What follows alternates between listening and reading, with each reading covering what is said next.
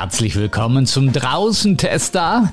Heute mit einem ganz außergewöhnlichen Gast, dem polnisch-US-amerikanischen Chemie-Nobelpreisträger Roald Hoffmann, der auf Einladung des NCCR Molecular Systems Engineering und der Camille und Henry Dreyfus Foundation die Schweiz besucht hat. Hoffmann, der auch Autor zahlreicher Theaterstücke und Lyrikwerke ist und als einer der ganz großen Wissenschaftskommunikatoren unserer Zeit gilt, war anlässlich der Weltpremiere seiner Oper Alchemy zu Gast in Basel. In diesem Podcast blicken wir zurück auf ein ganz außerordentliches Leben, das 1937 im polnischen Ort Solociv begann und durch den Zweiten Weltkrieg zur Emigration in die Vereinigten Staaten führte. In den nächsten 60 Minuten hören wir einige sehr bewegende und fast schon unglaubliche Geschichten. Warum Roald seinen eigentlichen Nachnamen von Safran zu Hoffmann ändern musste? Warum es nicht immer ein purer Genuss ist, den Nobelpreis zu erhalten? Das und vieles mehr erfahrt ihr in diesem Podcast. Roald Hoffmann, you were born on July 18th, 1937, into a Polish and, and Jewish family. Yes.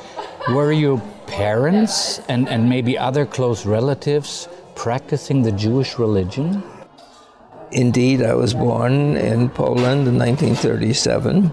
The family was Jewish. Um, the practicing, this was now a matter of as it was for Jews around the world, there are varying stages of assimilation, and very few are still the very observant, Orthodox, Torah following Jews that we think of.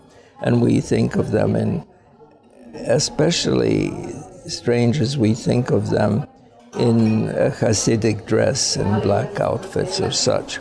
Anyway, we were certainly not Hasidim. Uh, we were Jewish, and we were in a stage of assimilation, which is was typical of Polish Jews in that period, which uh, German Jews were maybe had undergone a little earlier, and American Jews are have undergone also. My grandparents, my grandparents uh, were religious Jews, but they were not uh, very religious. My grandfather wore a yarmulke, a kippah, but my parents were secular, and they were uh, their name and their names were Hillel and Clara. Rosen was my mother's maiden name. Safran was my our uh, my father's name.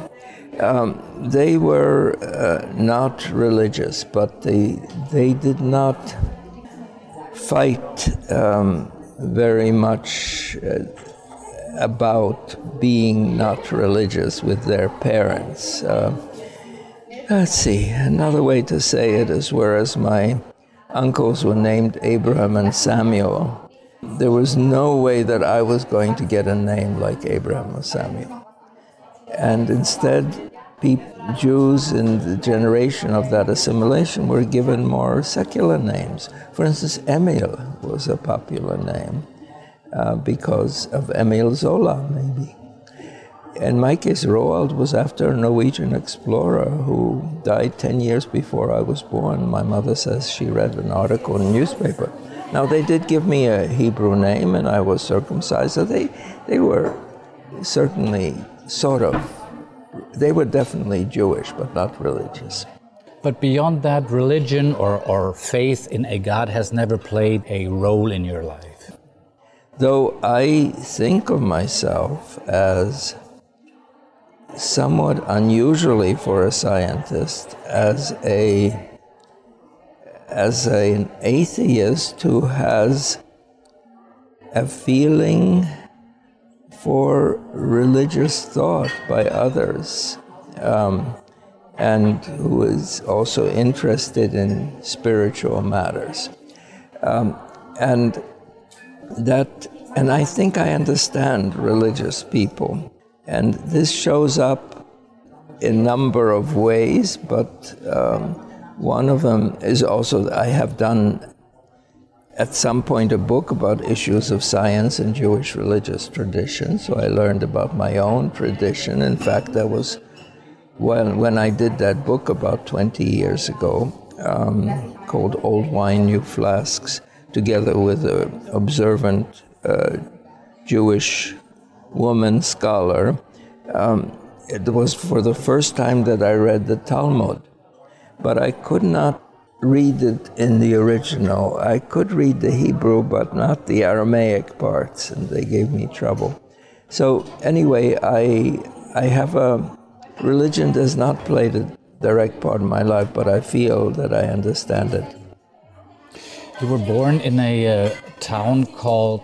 It's now called Zolochiv in Ukrainian. Zolochiv. Um, it was a small town of 12,000 people, about 4,000 Jews, 4,000 Poles, 4,000 Ukrainians. The Jews felt themselves identifiably Polish, but the Ukrainians did not feel identifiably Polish. They were different. So that was interesting. Uh, the Jews partook of the educational system. It's interesting to see the gymnasium, the highest level of education in this town, was a big thing to get a matura from the gymnasium. And um, the, there is a growing number of Jewish students in the gymnasium. We have the list of the graduates. It's very interesting. So the town was Polish when you were born. Then it uh, between 1941 and 44. It uh, was occupied by Germany. Then, for a year, it was occupied by the Red Army. And after that, until 1991, your birthplace was included in the Ukrainian Soviet Socialist Republic, and since 1991, it has been part of the independent Ukraine. What does home mean to you? To describe that piece of the world to, to people, when my mother was born, it was Austria Hungary. Same place, no different place. Her birth, her birth certificate is in Polish 1911 in Polish and German. And then we also were under Soviet occupation from 39 to 41 when the Soviets and Nazis callously divided Poland uh, just before the outbreak of the more serious fighting. Home to me is uh, where my family is now and where my children are, and that is uh, the United States. But that's where I was born. The Ukrainians claim me as Ukrainian. The Poles say I'm Polish, that's fine. If I were to say to somebody what I am, I would say I'm a Polish Jew by origin and an American. In America, we, where we came at age, uh, my age 11, has served as my home. It's where I got my education. A lot of your family members were, were killed in the Holocaust. Your father was killed by the Germans in a labor camp. And when you were uh, nine years old, uh, hid together with your mother for a year and a half in an attic and a room in, in your school. What, what kind of memories do you have of that time and how much have they influenced your life up to this, this very day? Is that a, an everyday a memory for you, or how do you cope with that very difficult history of yours? It is an everyday memory. Um, I cope with it just fine. Um, I'm not obsessed by it in any way. I think the the first thing is that survival is most important. We did survive. And to me, the act of survival is itself a, a something which is a cause for optimism about human nature. We survived, a good man saved us and his family. But so many died, so many were betrayed, and the terrible obsession of the Nazis with killing the Jews led to the destruction of so many. There were three children out of the 200 sur- Jewish survivors in our town, out of maybe 4,000 Jews in the town before the war. Not, not uh, maybe not quite 4,000 by then. But um, I'm one of those three children, and one is sad about all that were lost, and that is a sadness that will not go away. Um, I feel somehow in in the end I'm fortunate to have survived. I, I do feel very much like a survivor, and I'm, I'm happy for that. It, it colors my outlook for life. I'm thankful for every day I can walk, and for every, I try to be thankful for every moment uh, that I have. You mentioned that your parents or your father's last name was Safran. I believe you were born as, as Roald Safran too. Right. Tell me about the switch to Hoffmann. How did that happen? Oh, it happened in stages. So um, it has to do with geopolitical things and where we came from. I was born as Roald Safran. My father's name was Hillel Safran. Um, my father was killed when I was almost six in June, the end of June in um, 1943. Um, right after the war, when we were back in Poland, in Krakow, uh, my mother remarried uh, a man who had lost his wife during the war. So there was a lot of this. Um, people were anxious to get on for it with their life. I have a picture of my mother in Krakow in a new coat. That's the first thing she did after the war. I have pictures of me in refugee camps and our children in the classes from every age because they had not gone to school in the war, but we were all in the same class. Um, my mother remarried, and my stepfather's name was Naftali Margulius. He was another Jewish survivor. And so my name became for all of about a year, Roald Margulius. And then on the way out of Poland, we bought the documents of a of a um, German soldier who had been killed in the war. So now comes a double story. One has connections to our times. One is the story of why we did this. We did this because we knew about your American immigration laws and we wanted to go to America. And we knew, just like the refugees in Bangladesh and Kenya know today, that uh, something about the immigration laws. And we knew there was a quota under discriminatory regulations in the United States that was larger for Germans than for Poles. This is strange. This was discriminatory for racial reasons, American racial reasons. And um, so we, it was good to become German. The second thing was uh, the Poles were busy chasing out the Germans who had remained in Schlesien and Silesia.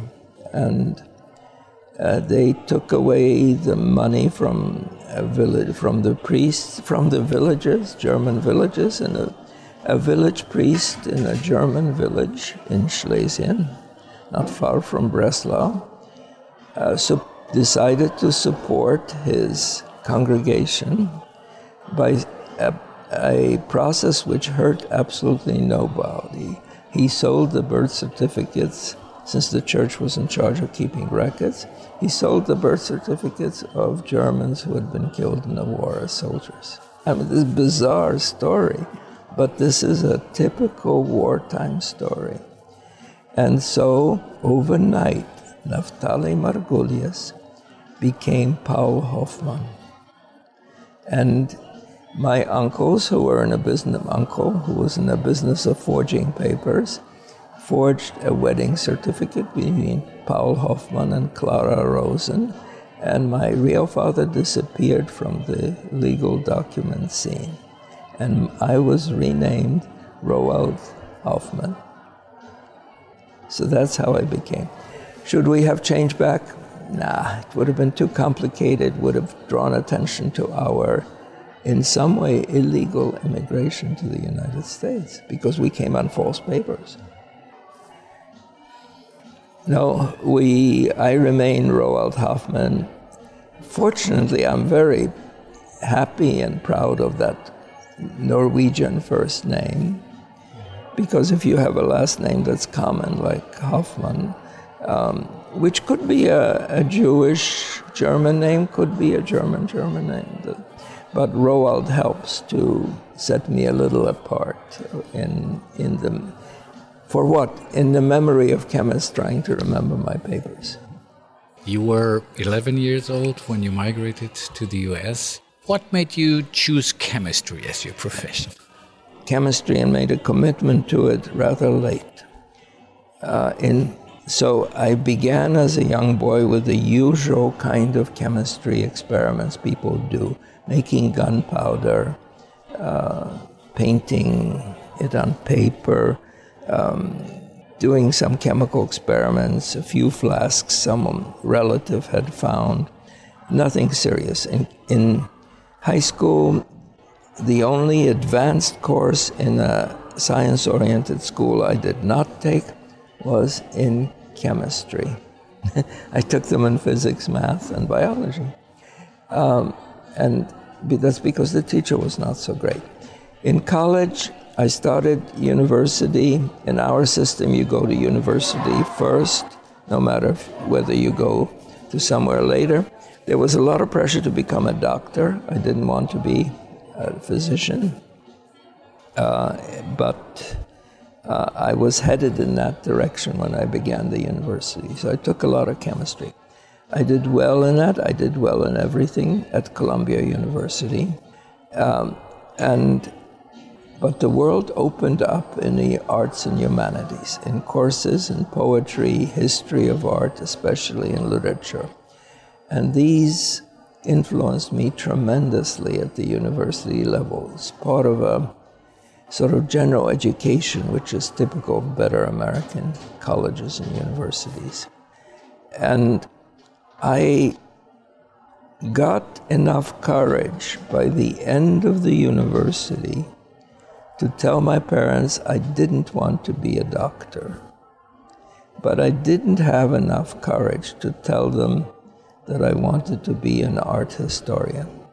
That would have killed them, I thought. It did, wouldn't have, but it was not in the sort of menu available to a child of an immigrant culture. And you know, it is exactly the same today at Cornell University, except that it is now the the children of the Korean and Chinese immigrants who have the same pressures that I felt as a child of uh, Jewish immigrants from wartime Europe. Um, we know we have to study. Our parents want us to be doctors or engineers, and the kids have to fight to be something else. Um, so I started graduate school in chemistry because it was the easiest thing to do. And, but I wasn't sure, even in the first two years in um, graduate school, I sat in on courses in public policy, archaeology, and astronomy. And I took a year off after two years in graduate school to go to the Soviet Union in 1960. This is Khrushchev period. This was not a thing people did very much. And I went on an exchange, official exchange. Only when I came back, having finished three years of graduate school, that I made a commitment to chemistry. And in one year after that, I had a PhD. So um, I, I'm a latecomer to chemistry, not a typical course there a latecomer when it comes to chemistry, but you are very early when it comes to receiving the Nobel Prize in chemistry. I, I believe you were 44. 44 yeah. That is young uh, for young, for yes. that. And it seems like, well, I mean, after that, you could have retired. I mean, what else can you wait for after receiving such a prize? It is um, what you point to and expressed in other words is a an interesting thing, uh, a problem for Nobel laureates. Uh, let me just say from the outset that uh, getting a Nobel Prize is very nice, but it is an unalloyed good, a, only for my mother and my university for different reasons that are obvious. But for the Nobel recipient, it's not so clear. There are some good things, some bad things. And some bad things, not so bad things, but more difficult things, are not expected. One is that um,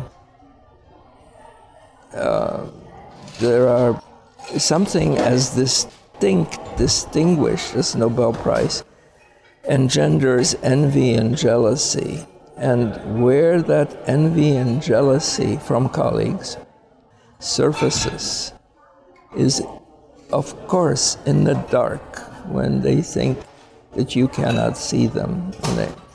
And that is when they review your papers and especially in research grant reviews. So, and it surfaces in even the words they use. So when I um, would make some mistake in a paper and it would be reviewed by referees, part of our normal life, instead of the reviewer saying, there was a mistake made here and this is what should be done, they would say, I would not expect a Nobel laureate to make such a mistake. So what's there is nastiness, a human quality, unfortunately coming through. The question, though, that you ask is an important one. That is, before the Nobel Prize, I had the fortune to choose what I wanted to work on within the constraints of getting government support or such on it, and they were not big constraints. That was fortunate. Even if I could do that before, uh, when the Nobel Prize happens, people keep asking you, sometimes explicitly, well, what are you working on now? What are you going to do next? And if you have the good fortune not to have asked yourself that question, after 10 people ask that question, you begin to ask it of yourself. This is not a good situation for an artist if you want to view the scientist and thought as an artist. The artist doesn't want to be asked, What am I going to paint next? because he often doesn't know and he follows his instincts, aesthetic, and ideas, and he does the next thing. But, but too much thinking about, some thinking about what you're going to do is good too much concentration on what you're going to do is, uh, I think, to a certain extent, destructive of the creative impulse. And that's true for science and art. So, yes, uh, and I'm happy what I did. I remained a scientist. So, what I mean by that is um, I did not follow the usual seductions which are to become a university administrator, the head of a foundation, some sort of honorific or administrative position. And I kept on doing basic science at about a similar level. Uh, maybe it was a little easier to, to get the coworkers who came to me. I think they would have thought of coming to me anyway, um, but it became easier to some extent. So I'm happy with my life went on normally. I published twice as many papers after the Nobel Prize. Not that the number matters, but they were also very good ones. So I'm happy. Roald, you've always emphasized the importance of observing ethical principles in chemistry and, and the natural sciences in general. Are those principles clearly defined and unalterable, or are they subject to change? Do new ethical principles perhaps evolve within the natural sciences? That's an that's an interesting question. Do ethical principle, new ethical principles involve evolve? Some to a small extent. Um, the technology forces some different kinds of things, but most ethical principles are there, the same ones. Um, they are, this, I think, scientists are pretty fully formed human be ethical human beings by the time they become scientists. It does not hurt. It certainly helps to discuss them because a lot of ethics is formed in in discussion with other people about what is right or what is not. Um, the ethical situations that are new are ones that often are evolved from the tools that you have. And we have seen this in the case of the internet and the World Wide Web, where there is coming up new questions of who you should ask for permission to reproduce something, uh, who has the right to to say something about someone else and to distribute it. But by and large, things are as they as they were. I think we as scientists we have a primary responsibility to, to ask about the consequence of our actions. Is is what we do invent or do as scientists will it in the first instance harm someone, possibly, and and second, can it be misused by others even? Nothing is simple, or the, the simple ones are probably not worth discussing much, but then there comes something like thalidomide, which is uh, Contergan, which was uh, something which caused birth malformations and was a problem in Europe and was stopped in the United States, fortunately, for once, ahead of time. And that same pharmaceutical today is actually licensed with many, many warnings in the United States because it is a useful treatment for leprosy and one of the few, apparently, that is effective. But it is still has the same problems it always had, and occasionally gets misused. Um, so, what should one do in that situation? I would actually say myself, but one should have a discussion about this. This is so useful.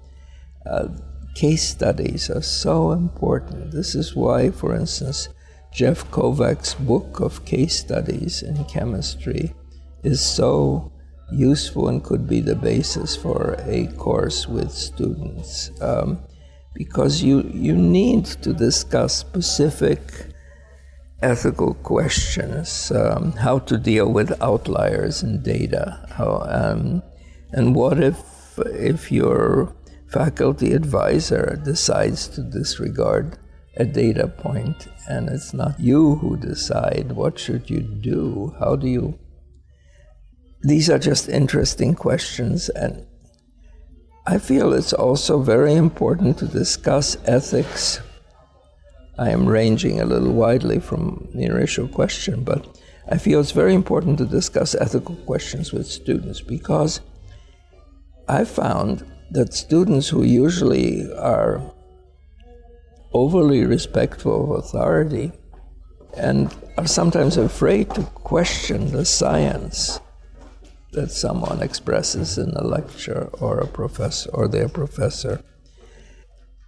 Students feel empowered if you present them with an ethical case, like I just mentioned, of should you forget that data point. Students somehow feel empowered to discuss that even in a group with their professor. That's very important. And the reason is that they themselves feel, have, have feelings on unethical questions. And it's always good to have something where you can see a range of opinions. Here's a question free speech that comes up in a university setting. Whom should you allow to speak in a sponsored university lecture? Uh, should you allow someone who belongs to an anarchist political party? Yes. Should you allow someone who advocates uh, um, who advocates um, the abolition of child pornography? Called oh, it's an interesting question. What you do is you outline a range of possibilities, and then you have a discussion around it. And it's very important for people to recognize that there are other people who have different ethical presuppositions from them. So I think it's important. You mentioned harm a little while ago. Let, let me return to this uh, term uh, harm. As a matter of fact, a while ago in, in, in 2007, you made this moral appeal in Turin at a conference, uh, World Congress of International Union of Chemists. You said, regardless of whether you are making a gun or a molecule, a painting or a poem, you should always ask, could I harm someone with it? My question is Is harm per se bad? If I find out that I could harm someone by what I'm doing, does that mean that I have to stop? Yes, I think so. I think um, occasionally one inflicts harm with consent. So one amputates a limb sometimes to stop gangrene. That is a, a decision not easy to take. One has to have the consent of the person. Is harm? I don't see how um, how harm can be in any way good, um, or though I can see how you can, a doctor might have to make that decision. Are you harming a student by failing them out of a course in chemistry, by essentially telling them they cannot continue to, uh, to a PhD? I don't know. Um, I don't think you are harming them. You're making a decision on their abilities, and then someone else can decide whether they. Well, that's just giving it to someone else. Um, I think. Um, I think one should try not to harm people. But harm sometimes can be inherent in political satire, for example, in words, or even in art, in a sculpture yes. or a painting. And sometimes it's needed to get a point across, right? Sometimes a, a sharpness is needed, yes. The interesting question comes around art or poems and novels. So here is a, a case where where artists sometimes think they can do no harm to people, that they, they cannot do anything that's unethical. Well, aside from not fulfilling some contract or something. But um, people write in their lovers and partners into novels. What else are they, will they use except material that they know? And sometimes those people are recognizable. And they may be still good works of literature, but Oh, I think there is some some line that has been crossed when you use another person's life in a negative way. And I would say those are cases where the artist does harm to people. And I've written this play, should have, where I talk about just this the ethical responsibilities of, of both scientists and artists. Um, I, I think one should try to do no harm. Roald, for many decades you have connected the sciences with the arts to bridge the communication gap between the, the researcher on the one side and, and the public on the other side. First of all, why and, and how did you get interested in the arts? Was it an, a natural thing with being a chemist? No, it did not come at all from being a chemist. It went from getting a liberal art education as I mentioned, at Columbia with these courses and various things, and taking it seriously. And falling in love with literature and art. Uh, it was there from the university days. It, the, its roots were in that education. Now, there was nothing otherwise in the family. There were no artists in the family, there were no musicians to speak of. Um, nobody played a musical instrument. One thing to say is maybe the war saved me from having violin lessons. because, given what I mean is, given the kind of family which I grew up, I surely would have been subjected to, to music lessons. And that sounds bad. Of course, it's not bad. Anyway, my sources are in appreciating art, keeping up with doing so even when it was difficult in the beginnings of my scientific career, at least reading and looking at things, and pushing through to take the time to do it, because after all, there are just 24 hours in a day, and the science was so interesting and so addictive and so time demanding that to find time outside of science and the family, another thing that pulls on us, uh, to find time outside of that for doing things in the arts has always been very difficult, but it, it's just spiritually important to me. Um, so I have, I just love these things, and I love I love looking at at art, at new art that I see. Um, at the Kunstmuseum yesterday when we went, um, what was interesting was not to see another Picasso or Klee.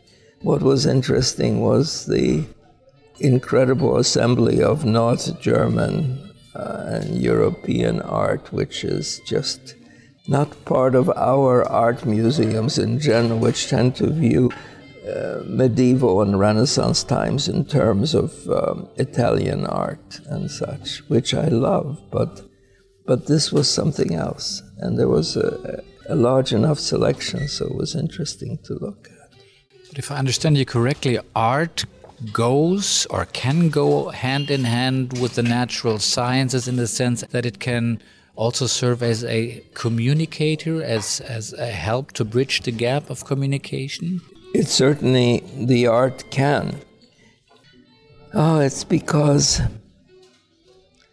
the scientists are not reflective on what they do, and yet what they do involves communication and words and in pictures, and chemistry, especially in pictures.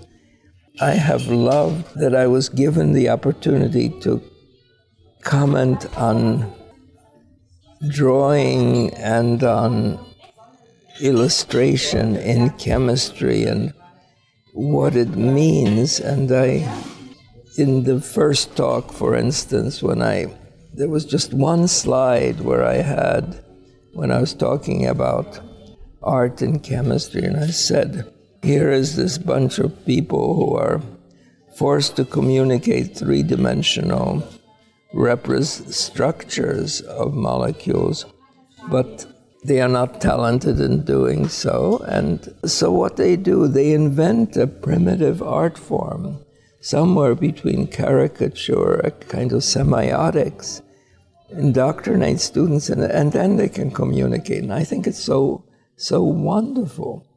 As something I didn't talk about then is also the visual tactile links so that they, uh, that they, the chemists, when they indoctrinate students into how to draw a tetrahedron in a primitive way, they also make them build a model of that and move it in their hands while they draw it. It's absolutely amazing um, what is going on there, and the chemists are not aware that they're doing anything like a formal artistic training, but they are in some way, and that's so interesting.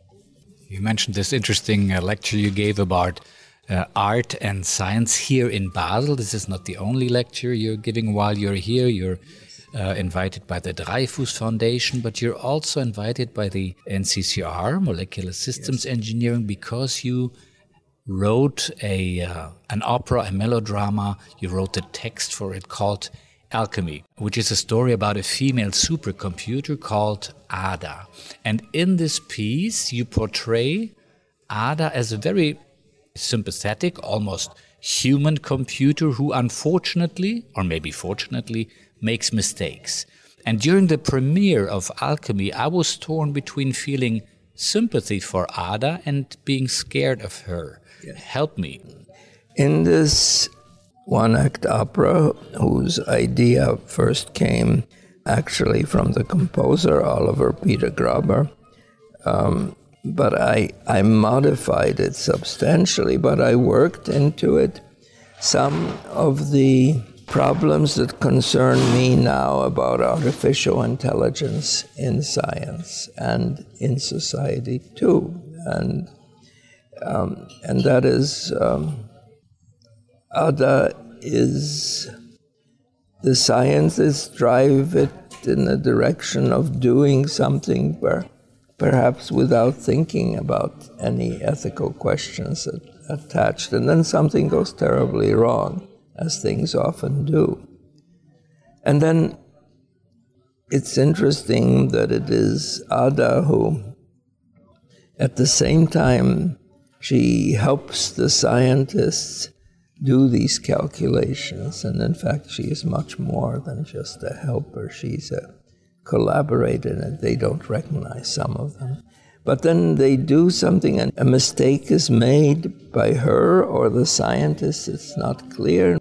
And then she she fixes it, but in the process also uh, sacrifices her existence, half machine, half computer, half human being. Um, I think we should be afraid of the things artificial intelligence introduces in our, in our lives. And uh, when we, when we see what has happened with the internet, which is, has such incredible potential, and it does in the right hands, but at the same time, the internet and all the ways we have of communicating via social media, it's, it's as if they have set loose the evil spirit in us onto the land.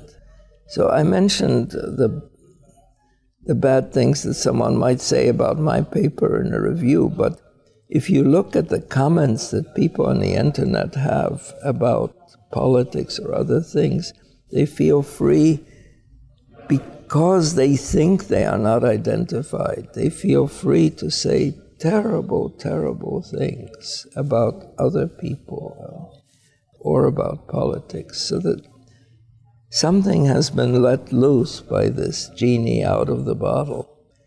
I worry about it. Um, and so the world is changing. Our sense of privacy is vanishing, if it hasn't vanished yet. Our ability to remain human beings with our own identity has somehow been impaired by this tremendous power that also has been given to us. I think I know how to use it sensibly and ethically, but I'm, I'm maybe just deluding myself. I, I hope not. Looking back on your career, these decades of, of learning, of studying, of finding new things, uh, would you say that you know more now than you knew when you were 20? Yes, I know much more. But mostly I have had more time to read.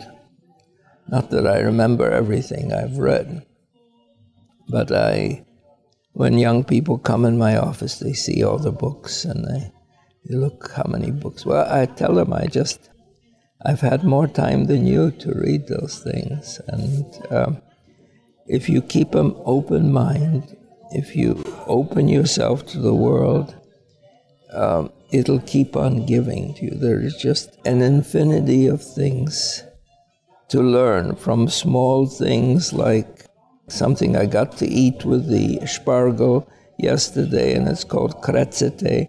And I didn't know what krezete is. But now I know what kratzite is. I've tasted it. So my experience has been added to.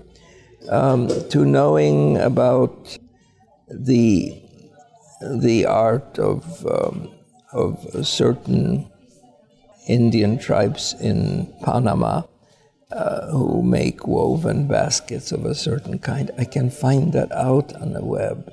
It's just wonderful to be able to do that. Well, you're still full of uh, new ideas and ideas for new projects. You told me you wish you had more time to do them all. At the same time as I wish I had more time, I don't regret, I don't feel bad about not having enough time. I mean, it's a wish. Uh, I think I've had so much time compared to my father, for instance, who was killed when he was 32. Um, I have projects. In science, I would have liked to come up with a chemical theory of superconductivity. I've been interested in that phenomenon of conduction without resistance. There are hints that there, one could have a chemical understanding rather more than a physical one or in addition to a physical one. But and I felt near it, but I haven't had the time to explore it. And now I won't have the time. That's okay. I've wanted to write another play about, I mentioned on a Japanese theme, about a, a Japanese god who, who in fact is frightening and impressive and powerful, but who is, a, for some reason, is afraid of hurting people, so he works only at night and to avoid frightening people during the day. And it sort of interested me um, as an idea. I've written three poems on the theme of that god, but I would, I think a play would be, um, I think one could write a play. I have had ideas for some other plays. I, so why do I like plays? I think plays are a special way there's something special about plays. The idea that someone's in front of you and they're, they're human and they're, they're saying things. There's, there's a, first, there's a kind of concentrated conversation. It's not just a recording of some people talking on a streetcar. But second, you know that they are not who, who they really are, but you you still know they're human, so you lose yourself in a moment. You suspend doubt and you you see them for what the roles they play. I think that is so interesting and so powerful.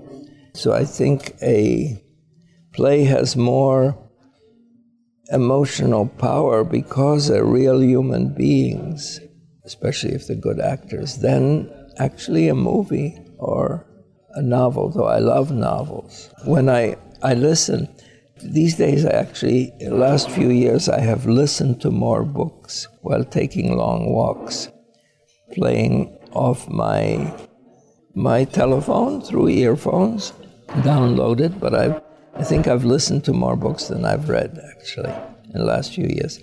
And it's just wonderful. So I listen only to novels I read some nonfiction, but I actually read more novels than I do nonfiction. I think novels also are very interesting because they're one of the few human uh, forms where you you get into what people think, and that's what you can. In a novel, someone has imagined how people think. I love it. Coming to an end, do you have one message to the young researchers of today? I think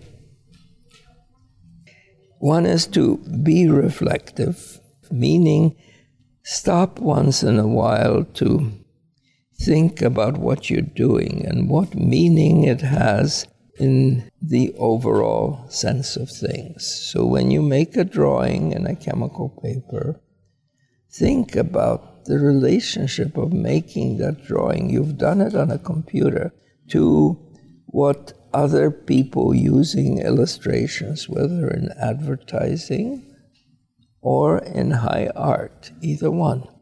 What is involved in that? Reflect on what is going on and what you are doing when you, not all the time, not before you do what you have to do, but then, um, then just once in a while stop and reflect. I also think that to the young people that they should have confidence in what they do. They are faced with decisions who to work for, what problem to work on, little ones, what journal to publish, where to apply to graduate school. And it sometimes feels like those decisions change their lives. They may, but have faith in yourself. It turns out that anything you do, if you do it in a concentrated, intent way, will actually turn out to be good. And it'll turn out to be original because you are not original. What I mean by that is we put together what we do from the experience of what we have learned by reading other papers, listening to lectures, listening to your teacher or several teachers. But because you will make a combination of those things, in the science, it will be original. It will be permuted in some new way. And I am I'm so happy to see that in young people, my former students, for instance, what they've done with little pieces of what they learned with me, mixing with other little pieces, and assembling a mosaic of something new. Roald Hoffmann, thank you very much for inviting us into your world and yes. for being such a generous teacher. Wish you all the best, good luck, and health. Thank you. Be well.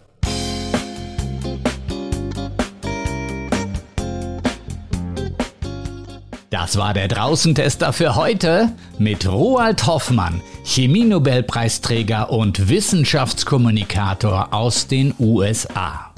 Der nächste Draußentester kommt bestimmt. Bis dahin, tschüss und ciao, ciao.